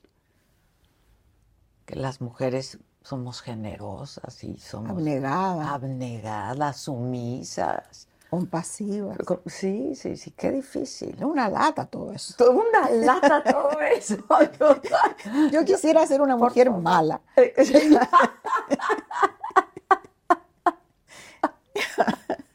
yo tengo mis sobrinitos, ¿no? Y desde que eran chiquitos y ahora los hijos de mis sobrinos, les digo, yo soy la tía mala. No, a mí, yo soy la tía mala. Y sin embargo es con la que más les gusta estar, claro. muchas de las veces. Pero de pronto yo también quiero ser mala. ¿no? Es muy difícil ser buena todo el tiempo, Isabel. Sí, es muy difícil. Ahora, acabas también de, anunciar eh, un libro para niños, un libro de cuentos. Sí, son tres, eh, tres libros de, cuentos. Yo tengo una perra, una perra ordinaria, chica, que se llama Perla. Y un día fuimos al parque y eh, un perro grande se soltó de la correa, oh. un perro enorme. y se le fue encima a la perla. Y yo no alcancé a hacer nada porque la perla se dio vuelta, este perro es de este tamaño, y le gruñó con una furia, le salía espuma por la boca, con todos los pelos parados como un porquín. Sí, sí, sí, sí. Y el perro dio media vuelta y se fue Se corriendo. fue. Se fue corriendo. Para que aprendamos de Y yo dije, aquí hay una lección extraordinaria. Sí, claro. que si tú te paras frente al bully, el bully en principio es cobarde. Y se da la vuelta y Se da la vuelta y se va. Entonces, de ahí salió la historia. Y es- el primer cuento es ese, después hicimos- les gustó tanto que hice dos más. Y van a salir, creo que uno en septiembre el próximo año, el otro ya sí, un año cada uno. Pero son tres libros de cuentos. Sí, pero chiquitos. Sí, sí, de- Son para de- niños. De, ilustraciones. Sí, claro, Son- para niños. Son libros de, creo que son mil palabras, o sea, son Ya. chiquitos. Son cuentos para niños, pero con grandes lecciones, como esa. Claro, me puse a preguntar qué cosas les pasan a los niños, qué cosas les importan a los niños chiquitos. Sí. Fíjate que yo nunca había pensado, pero que uno de los terrores de los niños es que no los vayan a buscar al colegio, que se olviden de ellos, que los vayan a dejar y no los Y vayan no a los buscar. recojan. y sí, no los recojan. sí. Cosas de esas, ves que uno no piensa. Que a veces se te hace tarde ir por los niños. Y llegas o tarde y el niño está ellos ya llorando a están con un grito. terror. Sí, Está llorando a gritos porque tú te demoraste 10 minutos. sí, sí, sí, sí. 17 libros, dices. Uno de ellos dedicado a mujeres. ¿no? No, tengo como Ah, 27. 27 libros, 27. En la pandemia escribiste como tres, ¿no? Es que no había nada más que hacer. sí, claro. Nada más que hacer. En una casa chica ence- encerrada con Roger, yo me iba a látigo y ahí escribía. Bueno, estabas recién casada, entonces. Sí, pero por muy recién casada no va a estar todo el día en cama.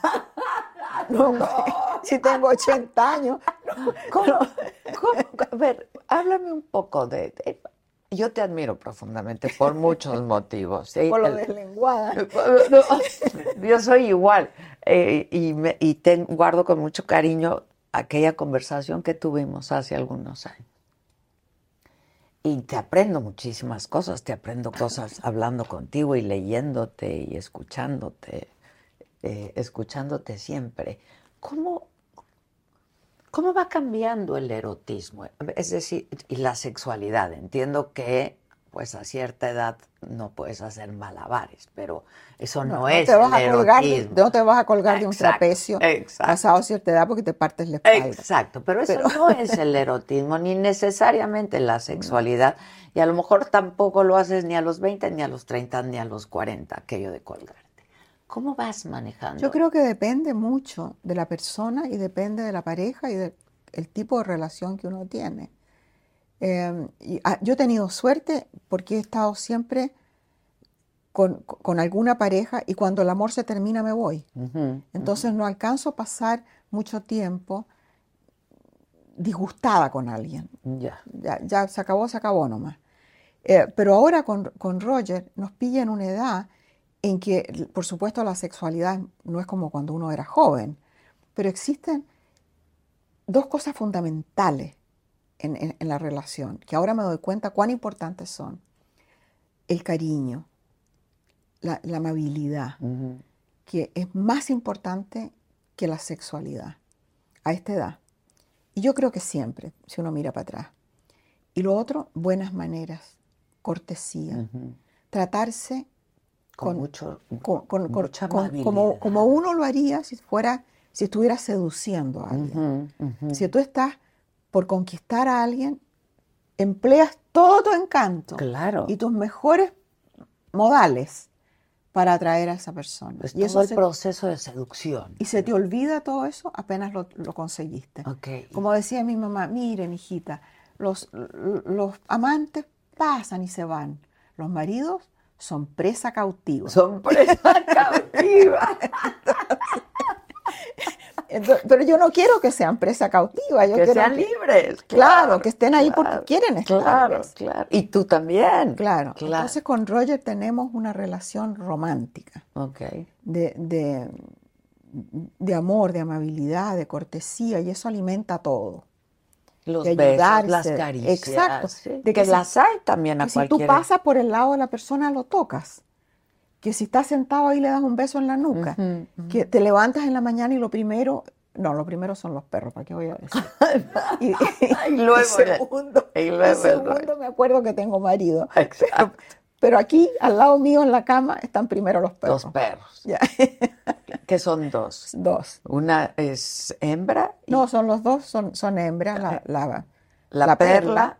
Y la otra se llama I'm Cindy Lauper. My psoriasis was all over, even on my scalp, which may mean four times the risk for psoriatic arthritis. But Cosentix works on both. Cosentix secukinumab is prescribed for adults with moderate to severe plaque psoriasis 300 milligram dose and adults with active psoriatic arthritis 150 milligram dose. Don't use if you're allergic to Cosentix. Before starting, get checked for TB. Serious allergic reactions, severe skin reactions that look like eczema, and an increased risk of infections, some fatal, have occurred. Cosentix may lower ability to fight infections, so tell your doctor if you have an infection or symptoms like fevers, sweats, chills, muscle aches, or cough, had a vaccine or plan to, or if IBD symptoms develop or worsen. Learn more at Cosentix.com or 1 844 Cosentix. Ask your doctor about Cosentix. Algunos les gusta hacer limpieza profunda cada sábado por la mañana. Yo prefiero hacer un poquito cada día y mantener las cosas frescas con Lysol. El limpiador de inodoros Brand New Day de Lysol limpia y desinfecta el inodoro y el cepillo, eliminando el 99.9% de virus y bacterias con una fragancia que lleva tus sentidos a un paraíso tropical. No solo limpies, limpia con Lysol. Dulce, pero a diferencia de la perla, la dulce es lo que es el equivalente de una mala mujer. Okay. O sea, ella no Bravo. te para bola. Ella no, no solo piensa en sí misma. Entonces, la otra es puro cariño. Puro cariño. La perla. Sí. La perla. Oye, te lo preguntaba esto porque tú has sido una mujer acompañada y has sido una mujer enamorada y muy amada también. Y, y también muy independiente y muy independiente, pero es que no tendría que ser excluyente uno de lo otro. En el ¿no? caso mío no ha sido. Y, y, y, yo creo que para todas las mujeres no tendría que ser excluyente, ¿no? Muy, puede ser muy independiente, amar muchísimo y que te amen mucho también. Lo que me ha ayudado mucho, Adela, es que he sido siempre, siempre he trabajado, entonces he tenido siempre mi propio ingreso y eso me ha dado una tremenda libertad para quedarme o para irme. La libertad económica entonces, es... Pero esa libertad que no, está, no se manifiesta porque mis relaciones han sido muy largas, me da a mí eh, por dentro una seguridad, eh, una seguridad tremenda. Sin en duda. que, en que me siento bien en la relación porque no tengo que depender. No tienes que estar. No tengo que depender y, no, y, y, si, y si deja de amarme, no pasó nada. No me pasa nada, se va nomás. Sí, Sí. Además, eh, sufrir de amor me dura como un día más o menos. ¿Es cierto eso? Totalmente cierto. ¿Cómo? Porque si deja de quererte... Que, ah, si dejas de querer, sí. No, pero sí. si él te deja de querer a ti, que ya se acabó nomás. Pues. Pero no, o sea, ¿no te han roto el corazón? Sí, pero como por 20 minutos. ¿Y ya? Y ya, pues. tu amante el argentino. El amante argentino se fue, o sea, terminamos eso. Me cambié de casa, me cambié de teléfono, no quise volver a saber de él, me lo saqué de encima, pero con una cura de burro. Pero se acabó, pues. ¿Pero no le lloraste? ¿O solo lloré un día? A grito, lloré a grito cuando lo dejé y después, no más. Sí, pues ya. Ya, pues ya había arruinado todo. Porque te voy a decir, me fui con el amante argentino y dejé tirados a mis Ah, hijos. sí, lo Cuando- vi en tu serie. Si tú me preguntas hoy día qué es la- lo que más te arrepientes en tu vida, fue eso. No por el amante, por haber Por dejado a tus-. ¿Cómo? Porque los niños no me lo perdonaron por años. Eh, no- nunca hubo un conflicto, te fijas, Sí, pero yo sabía. Pero lo traían. Yo, yo sabía que habían perdido la confianza en mí. La- la- te- pensaban que su mamá en cualquier momento los iba a dejar. Yo me fui con la idea de que después me los iba a traer. Y, por- y volví porque no me los podía traer. ¿Cuánto tiempo estuviste? Un mes, Un mes. que fue como seis años, te Pero- voy a decir el mes. Ah, Sí, pero dijiste, me voy. No, yo no podía estar sin los niños, no podía, ele- dada a elegir, no había nada que Pero, elegir. pero el amor y la pasión y... Sí, pero mira, yo digo que soy mala madre, pero la verdad, los niños eran más importantes. Sí, lo entiendo perfectamente. Y la pasión se pasa. Sí, sí. Uno cuando está metida en la pasión cree que no se va a pasar nunca. Y después que se ha pasado, miras para atrás y dices, esta es una alteración mental. Y que, y que por lo tanto no puede durar mucho tiempo, porque sí es una alteración mental, ¿no? Es un No va a estado... durar mucho No tiempo. puede, pues, te enloquece. Pero es tan bonito sentirlo, ¿no? Yo, yo soy una romántica empedernida. eh, Yo, yo me siento enamorada, como en la juventud, de Roger, con, con además la urgencia del poco tiempo que tenemos. Que, me, que eh, esa urgencia lo hace todavía más precioso. Porque antes, cuando tenía 50 años, se acabó, se acabó, siempre habrá otra cosa, no importa. ujú. Pero ahora no. Ahora, cada día, como te decía del calendario, Sí, y eso no es doloroso, Isabel. Irle arrancando las hojas Bueno, y pero- pensar que el final está. Bueno, a ti también, tú, tú tienes más hojas que yo, pero también Y quién sabe, ¿eh? Eh, muchas la- más hojas que yo. La verdad, pero no, también sé- tienes no un sabemos. calendario. Sí, tenemos un calendario. Todos tenemos un Y a, calendario. a mí me conflictúa, por ejemplo, no, no, nunca has pensado en, a mí, yo pensar en, en la muerte de mis amados es terrible. Terrible. Y en mi muerte, en que se acabe el viaje, ¿no? Porque la vida es un viaje maravilloso, ¿no? Y, y de pronto pensar, ya no voy a estar, voy a dejar de ver a quienes amo tanto, me duele. ¿A ti? No. no. No. No, lo único que quisiera morir con dignidad. Quisiera morir en mis propios términos, con dignidad, sin dolor, en lo posible con calcetines, porque me- no quiero estar con los pies helados. Helados, Quiero sí. tener un perro por lo menos, y en lo posible a mi hijo. Y morir en sus brazos, como tú has recibido. Por lo menos de la mano de Sí, Nicolás. entiendo, entiendo, entiendo perfectamente. Y hay más miedo de pronto a la enfermedad, ¿no? A no Al, al Mi deterioro. madre decía, hay que tener suerte hasta para morir. Sí, Y ella no murió con suerte. pobre. Pobre. Pobre, me, me- Pobre. me duele profundamente, porque además viví su... No, no, no, no, era algo como ella quería, hubiera querido acabar sus días, ¿no? Y yo creo que eso es algo que a todos un poco nos atormenta, morir con dignidad. Morir con dignidad, o sea, no pasar por demencia, por, por incontinencia, por Ujú. dependencia, por tanta cosa terrible de la vejez. Sí, sí. Me preguntan mucho cómo se hace para tener una buena vejez. Y muchos de los factores no dependen de ti. Tienes que tener buena salud, tienes que tener recursos económicos básicos para no pasar pobreza, para poder comprar los remedios, para no tener que estar con hambre, para estar calientita. Muy importante, tener comunidad. Si no, si no tienes una familia grande, si no tienes una pareja, si no tienes hijos, por lo menos una comunidad. Tu- tus vecinos, tu, no sé, buscar la manera de estar acompañado. Los viejos solos son, se mueren de, de depresión, De tristeza. de tristeza. Somos animales gregarios. Comple- pues sí, el ser Yo vivo en humano. una calle, en una calle sin salida, cortita. Y no sé quién empezó el, el hábito, o no creo que fuera yo, de visitarse, de conocerse, de preguntar qué pasa, sobre todo en el COVID, necesita algo, voy a ir allá, al- voy al mercado, quiere que le traiga algo. Eh, Comunidad. todo el mundo se conoce. Y eh, es maravilloso, es como estar en un eh, en, en una en el, en el college así, Sí, que, sí. que tienes una comunidad. Sí, sí, sí. Y gente que tiene niños chiquitos, la- los más viejos son los que están frente a mí, que ella tiene 98 Mm. y tiene un amante 14 años menor. No, no, no, yo necesito hablar con esa mujer. Y tú sabes que le escondió la edad hasta que se rompió una cadera, fue a parar al hospital. Y ahí, en el hospital, tú sabes, dice, fecha de nacimiento, a grito pelado. Y, Y la y- otra pobre no. la otra pobre no quería decir la Pues fecha de nacimiento. ya, pero ahora siguen ahí, ahí están. Y Acaba está- de, acaba de salir ella del COVID, de segunda vez. Y, y 98 se libró del COVID por segunda Qué vez. maravilla. Y con su amante. Mm. Eso está fantástico. Fantástico. Tienes que escribir esa Y historia. además escribe poesía preciosa. Ah, escribe. ¿Tú vives cerca de aquí? No, yo vivo, bueno, no, no este pueblo, yo vivo en otro pueblo. En San Rafael. No, no, en, en- en Tiburón, Belvedere, por Ah, allá. ya. Que dicen que es precioso por Es allá muy bonito, también, sí. ¿verdad?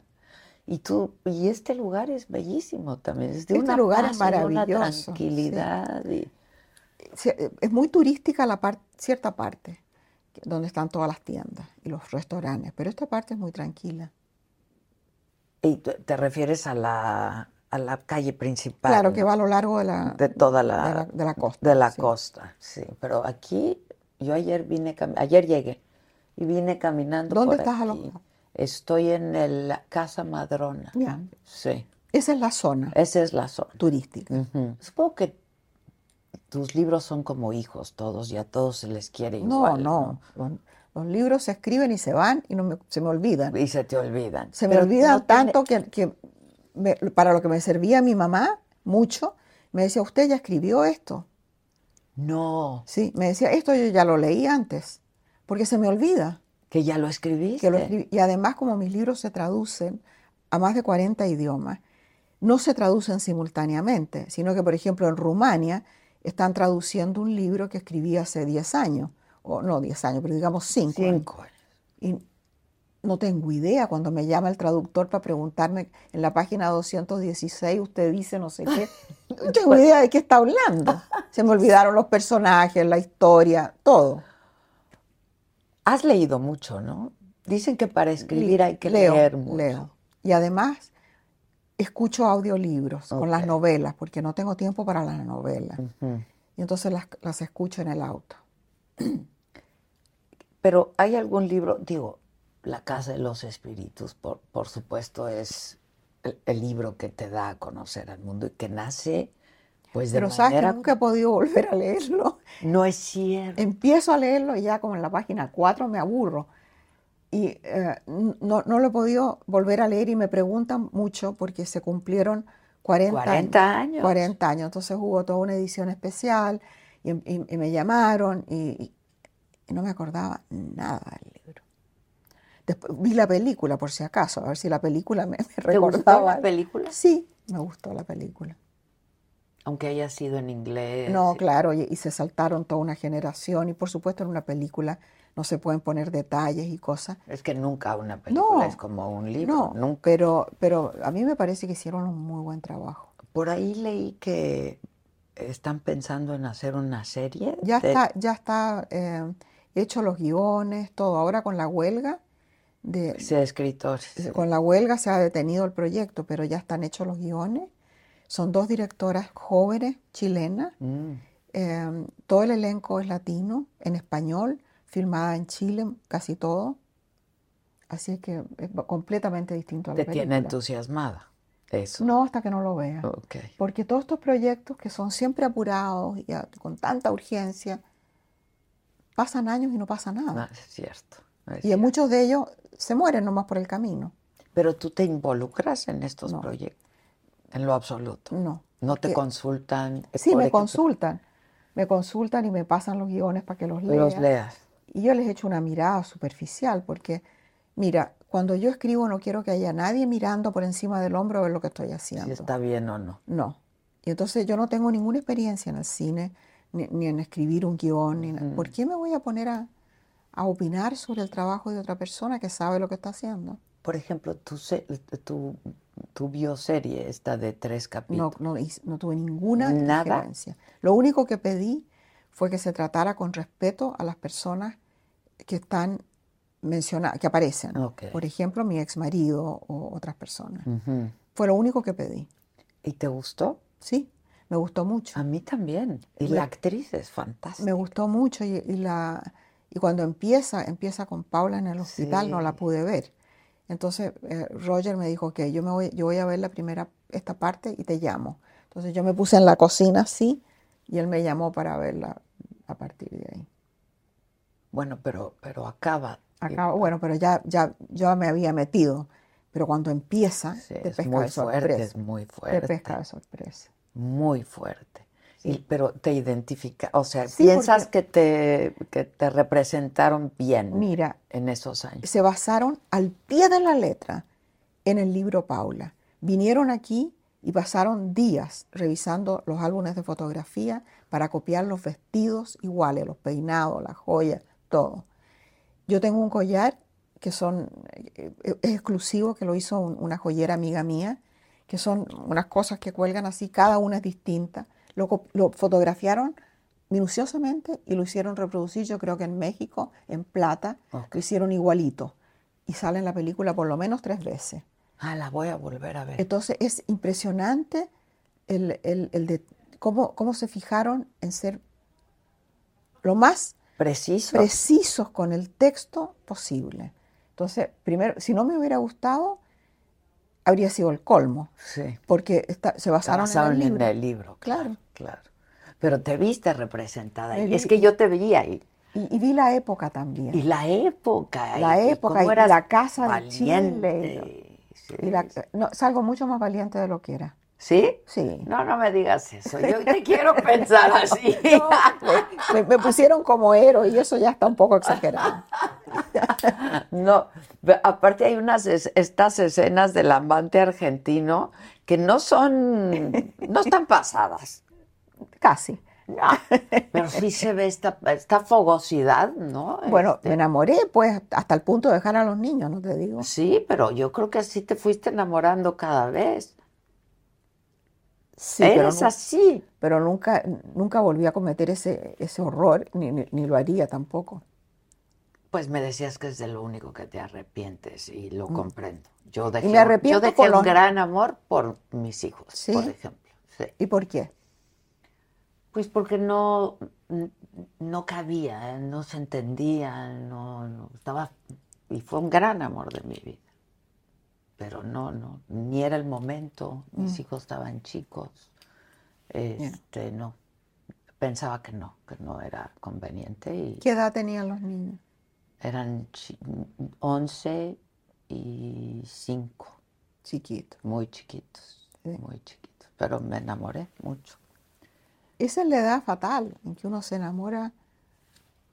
Yo Se tenía enamora. 40 años, pero, Sí. pero me, me sigo enamorando como idiota cuando me enamoro, como adolescente. Bueno, eso es maravilloso, que te enamores.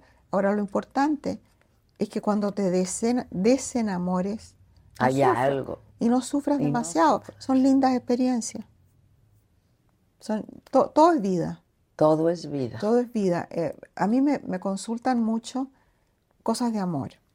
Me llegan eh, muchas, pero todas las, ¿Qué- qué- todos los qué? días llegan. eh, por ejemplo, una niña que, que dice que mm, tiene este hombre fascinante, que ella es joven, tiene 23 años, que este, este novio fascinante, que, que eh, tan inteligente, que le va tan bien, que un día va a ser muy rico, que se, pero que tiene mal genio y em, de repente le pega. No, no.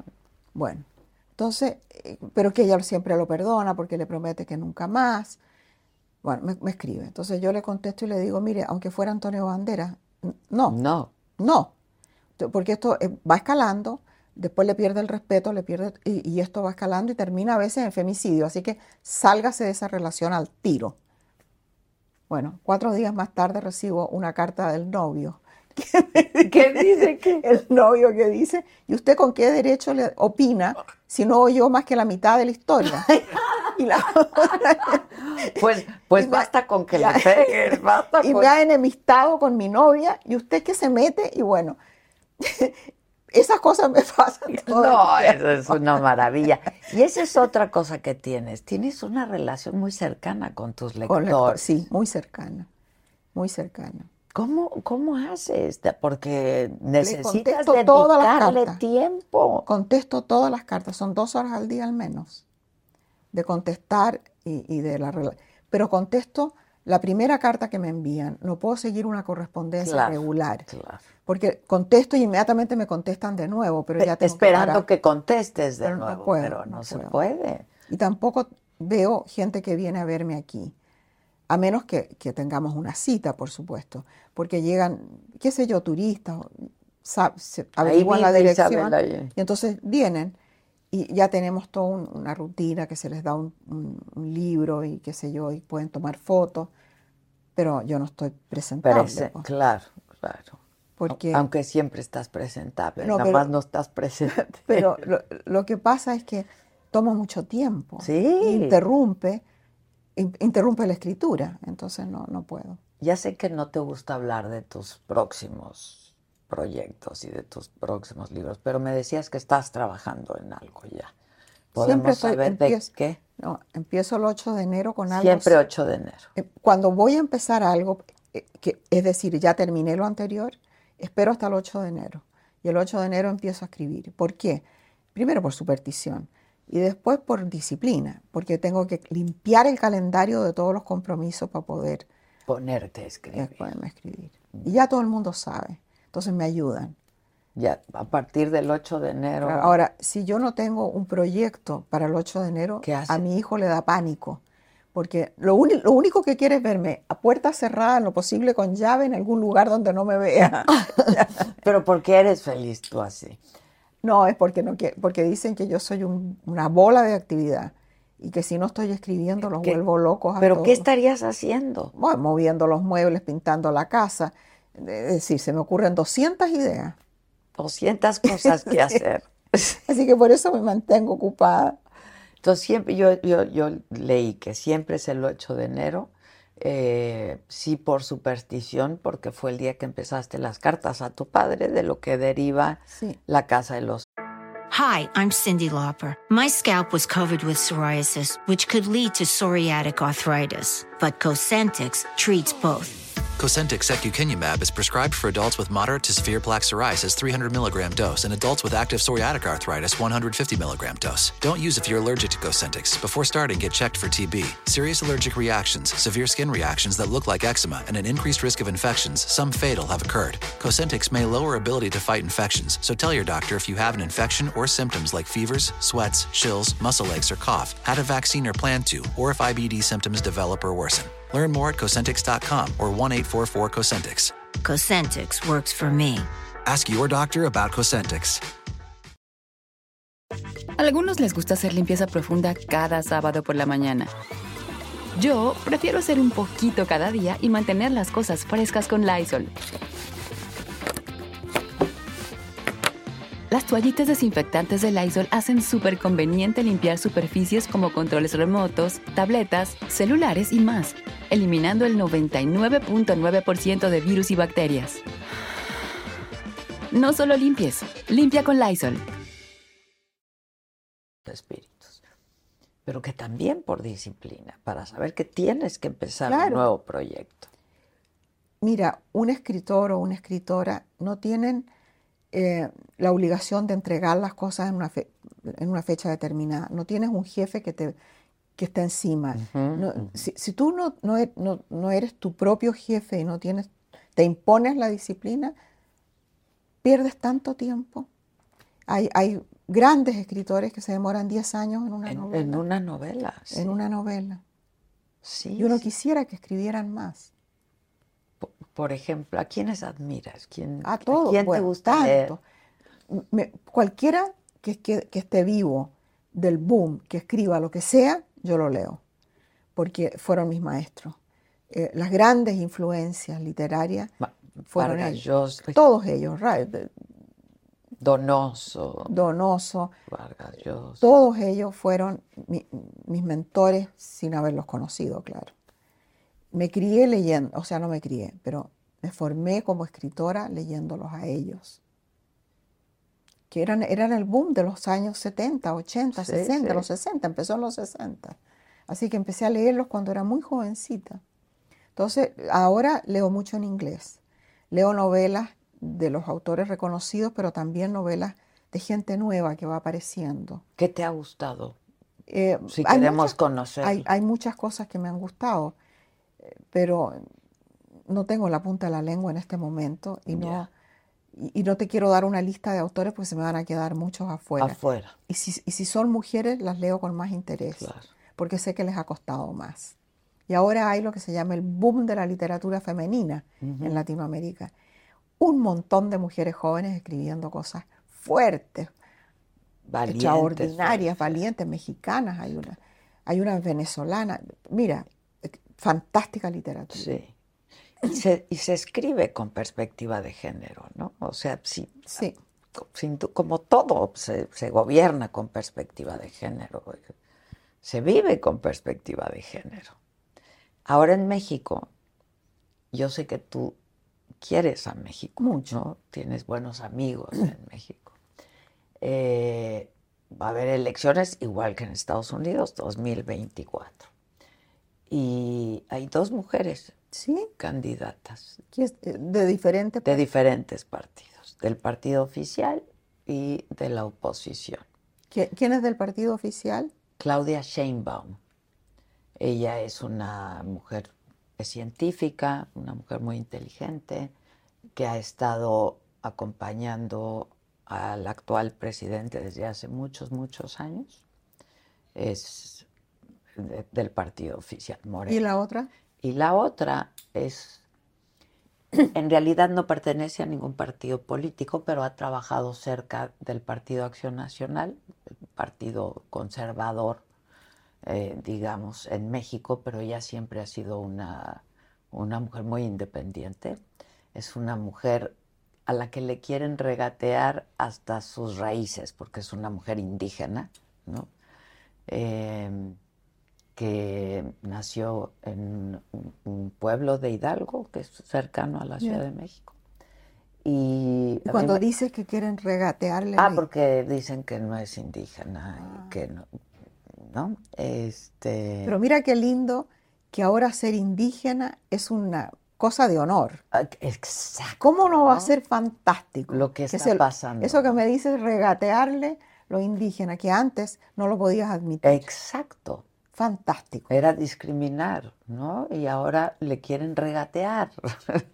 Eh, dicen que no, que no es de origen indígena. Pues sí lo es, pertenece a, la- a una comunidad ñu, que se llama, de hecho ha- habla esa lengua. Y yo la conocí hace muchos años porque yo tuve un programa que se llamó Cuidado Mujeres Trabajando, eh, hace como 30 años, en el, no, hace 20 años, en el Ya. 2000 y pico, porque yo sentía esta necesidad de volver a hablar de las mujeres porque sentía que el feminismo estaba como guardado en un cajón. Y dije, "Ay, las mujeres tenemos que hablar. Y entonces me inventé este programa, eh, que nadie apostaba por ese programa de televisión. Yo trabajé muchísimos años para Televisa, que pues es la cadena más grande de habla hispana. Y dije, déjenme hacerlo, déjenme hacerlo. Por supuesto dijeron, no va a funcionar, pero pues si quieres hazlo, sin recursos, sin presupuestos, Ah. sin, ¿no? Mi mismo equipo de toda la vida. Y fue un programa exitosísimo. Juntaba en una sola mesa a mujeres distintas, antitéticas incluso, ¿no? Este, un día senté en una misma mesa a una prostituta y a una monja, Qué por lindo, ejemplo, ¿no? Y venían escritoras, y venían políticas, y venían mujeres dedicadas al hogar, amas de casa, en fin, a mí fue un programa que me, me enseñó muchísimo. Y yo, para mí también las mujeres son divinas, todas. Y ahí conocí a esta mujer, porque tiene una historia em, muy fascinante, una mujer indígena, pobre, eh, que sale de una familia en- donde imperaba la violencia, ¿no? El padre era violento, eh, tenía problemas de alcohol, en fin, lo que pasa en tantas familias de nuestros países. Y saca, eh, era buen estudiante, saca una beca y se viene a la Ciudad de México, jovencita, y dice, yo quiero conocer la Universidad Nacional Autónoma de México. Fue, la conoció y dijo, quiero algún día estudiar en esta facultad. Y era la facultad de ingeniería. Y se volvió ingeniera. Fantástico. Y fue de las primeras mujeres que hicieron, y hombres en México, edificios inteligentes. Y tiene una gran historia. Y luego, eh, en el 2000, ganó la oposición después de muchísimos años Ujú. de el PRI en el poder. Y el presidente hizo como, buscó a perfiles, lo hicieron a través de Headhunters, y dieron con esta mujer. Y entonces fue que empezó a participar en política, se encargaba de eh, pues, la Secretaría de Pueblos Indígenas. ¿no? Ya. Y así recorrió el país. En fin, y ahora es Ahora candidata a quieren- la lo quieren presidencia. Y se lo quieren escatimar, ¿no? Es una mujer, la verdad, con una gran historia. Y, y- y me da un gusto enorme porque yo, yo siempre quería ver a una mujer candidata a la presidencia con posibilidades reales de ganar. Entonces, todo indica que vamos a tener a una mujer presidenta. no solo tienes que tener la candidata, sino que el país tiene que estar preparado. Para eso en Estados Unidos sería bien difícil que una mujer Pues fuera. Hillary no lo logró. No, en este país es más difícil que aquí. En Chile ya hemos tenido a la Michelle Bachelet dos veces. Excelente, excelente gobierno. Sí, y excelente mujer. Yo la conocí, la entrevisté un par de Sí. veces. Gran mujer. Gran mujer. Gran mujer. Eh, y pues creo que no les va a quedar de otra. ¿eh? Ya la pregunta no es si el país está preparado o no.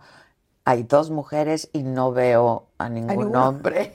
La tienen que elegir, esta o esta. Exacto. Entonces es una gran noticia Sí, para sí, quienes hemos trabajado mucho por las Bueno, yo mujeres. espero que, que cambie la situación oye, de, de la violencia contra la mujer y la impunidad que hay con eso. Es una gran impunidad. Es una cosa. Y eso es un cáncer en una sociedad, ¿no? La impunidad, sin duda. Bueno, yo te quería decir, si te quería preguntar si tienes algún algún libro predilecto. ¿Puedo tomarlo? Ya sé que Todo lo que no. Este, este es La isla bajo el mar, eh, Mujeres de mi alma, que es lo que yo te decía, Mujeres del alma mía, que está dedicado, es para las mujeres que has conocido, ¿no? Son las Son las mujeres, mujeres maravillosas que me han ayudado. Exacto, exacto. Y ese, Este, ese, la- Violeta, Violeta. el origen fue la muerte de mi mamá. Que eh, el personaje de Violeta se parece mucho a mi mamá, con la diferencia de que mi personaje siempre se puede mantener sola, empieza a trabajar muy temprano. Mm. Y mi mamá siempre fue dependiente.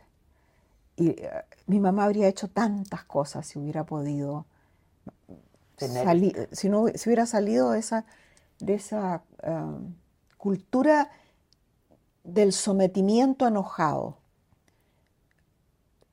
El, el- el estar sometida y enojada por eso. Dependiente y enojada, o sea, agresivamente dependiente.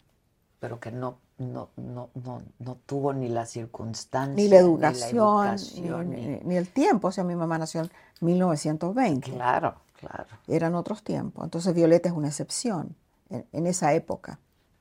Y así 27 libros nada más y ya estás trabajando en el otro. Bueno, este que estoy trabajando ahora es el número 27. Ah, Se me olvidan los títulos, entonces en la computadora está, está por número. Y, y, ah, entonces eh, el que lleva la cuenta es Nicolás. Y me dice mamá, no escribas mucho más porque ya no hay dónde ponerlos. siempre habrá donde ponerlo. No hay dónde ponerlos. Bueno, ¿de qué trata el que estás escribiendo? no te puedo decir Nada, Nada. nada. Mira, es como el novio, uno no habla del novio hasta que no, hasta que no es presa Sí. cautiva. Exacto, que no es temporada. Presa cautiva. Pero está avanzado. Sí, está, porque empecé el 8 de enero. Eh, sí, sí. Estamos ya en, en septiembre. Sí, pero Entonces, normalmente para, hoy- para esta época tengo un primer borrador, pero no lo he terminado esta vez. Yo creo que no lo voy a terminar hasta mediados de octubre. Un primer borrador y a partir de eso ya puedo trabajar. Lo imprimo porque no lo he leído todavía en papel.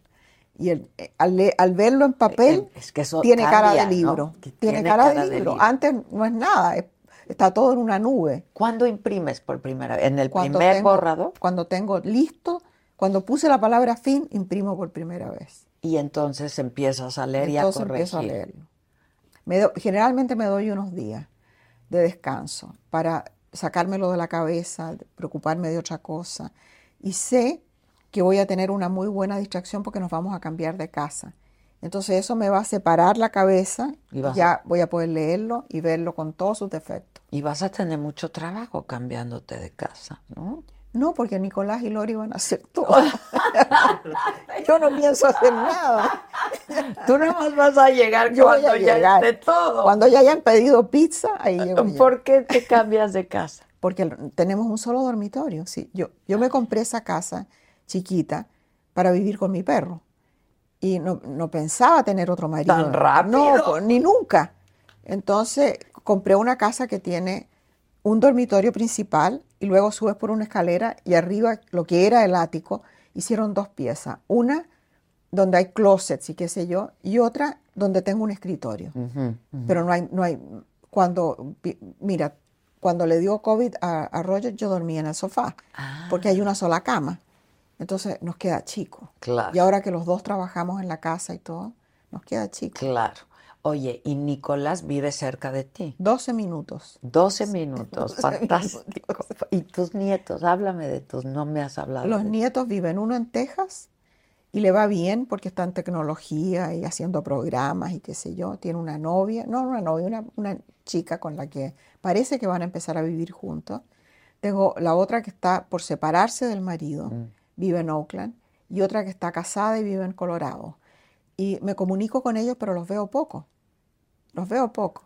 A la de Oakland la veo más. Pues pero sí, porque está más Sí. cerca. Sí, claro. ¿Y tienen, tienen, No. tienes bisnietos? no tengo ni ni- nietos, bisnietos. Bisnietos. Y te voy a decir que adoro a los, a los nietos, pero no los echo de menos para nada. Si ellos no me echan de menos Pues a mí, sí, ¿para qué lo voy a echar de menos tú. yo? Pero yo no, yo, no, si yo tuviera una abuela así, estaría lo más cerca posible de. Eh, Gracias, De gracias. verdad, de no creo que piensen así, Ah, pero gracias. Eres una gran conversadora, cuentas tantas historias, has, has Lo- lo vivido que- tanto. Lo que yo tengo con ellos es una inmensa eh, comprensión, porque entiendo tan bien lo que significa ser joven. Por ejemplo, una de mis nietas, la del medio, la que se está separando al Separada. marido, eh, es non-binary, o sea, que no es binaria, Mm. que no es ni, Ni- ni- pero tampoco es gay, tampoco es, bueno, y llegó hace tiempo ya, con que había que cambiar los pronombres. Todo esto en inglés, ¿no? they, El, el de, que no se le podía decir él o ella, o qué sé yo, que había que decir ellos, ellas, no sé qué cosa. sí, they, Bueno, them. Y el inglés es mi segunda lengua, entonces me cuesta mucho usar un pronombre en plural y conjugarlo en singular. Sí, sí, sí. Entonces, sí. hay, hay que pararse a pensar. Sí, es complicado. Claro, pero, pero me propuse hacerlo porque entiendo la razón que hay detrás de eso. Ujú. Entonces, Que las palabras importan. importan, el, el vocabulario importa. Entonces, nos entendemos porque yo entiendo eso y entiendo todo. Eres libre. Y Claro. liberal. y- sí, sí, sí. Entonces, eh, cuando me dice que ella es poliamorosa, yo le digo, eso se llamaba amor libre en los años 60. No, me dice, es distinto. ¿Por qué va a ser distinto? Le digo, yo es lo mismo, con otro nombre. No me dice, porque eso era nada más que heterosexual. Entonces, eso no sabes tú. Claro, eso no eso, sabes. eso no sabemos.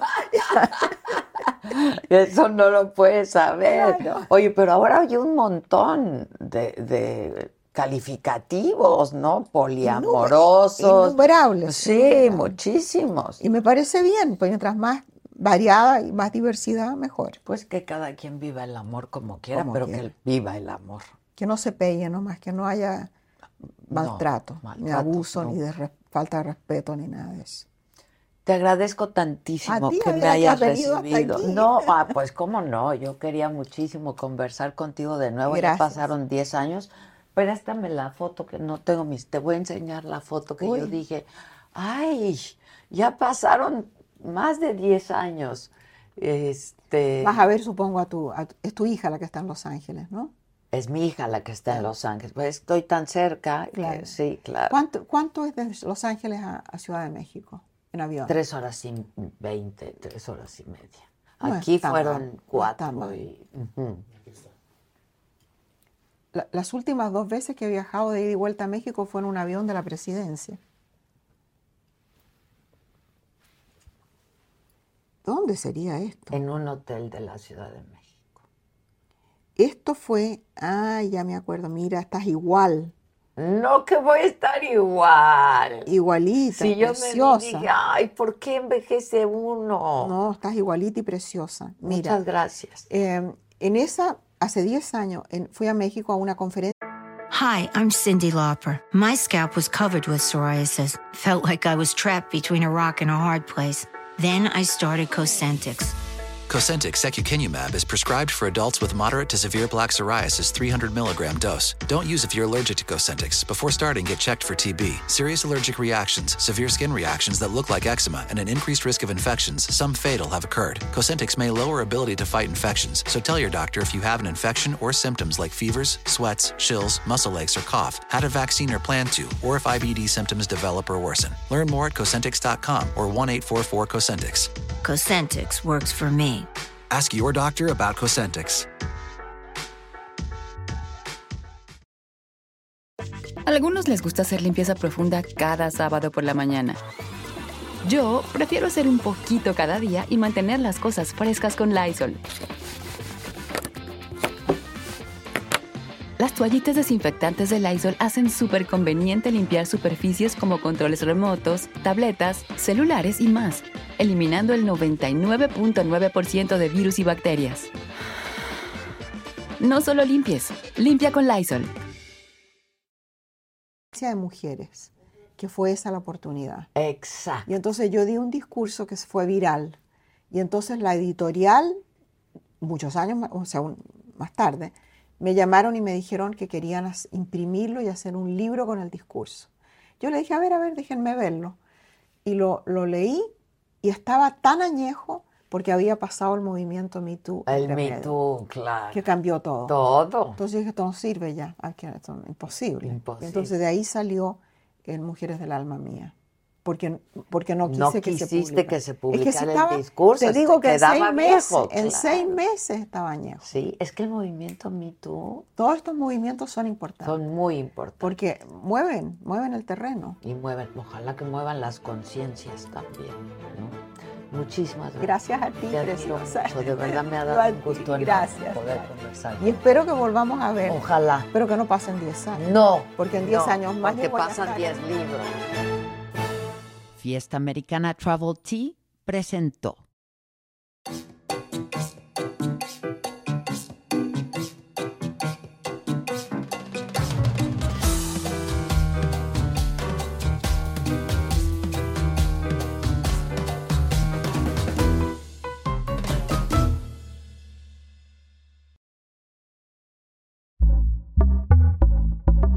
Pitaya.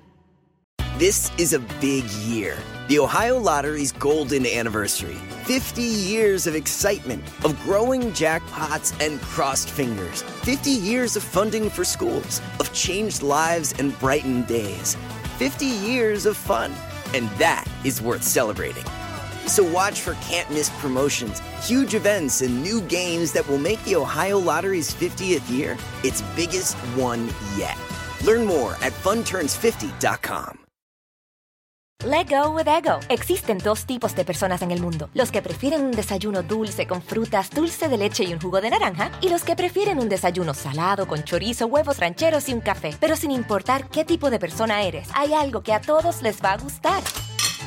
Los crujientes y esponjosos Ego Waffles. Ya sea que te guste un desayuno salado, con huevos o salsa picante encima de tus waffles, o seas más dulcero y los prefieras con mantequilla y miel. Encuéntranos en el pasillo de desayunos congelados. Lego with Ego.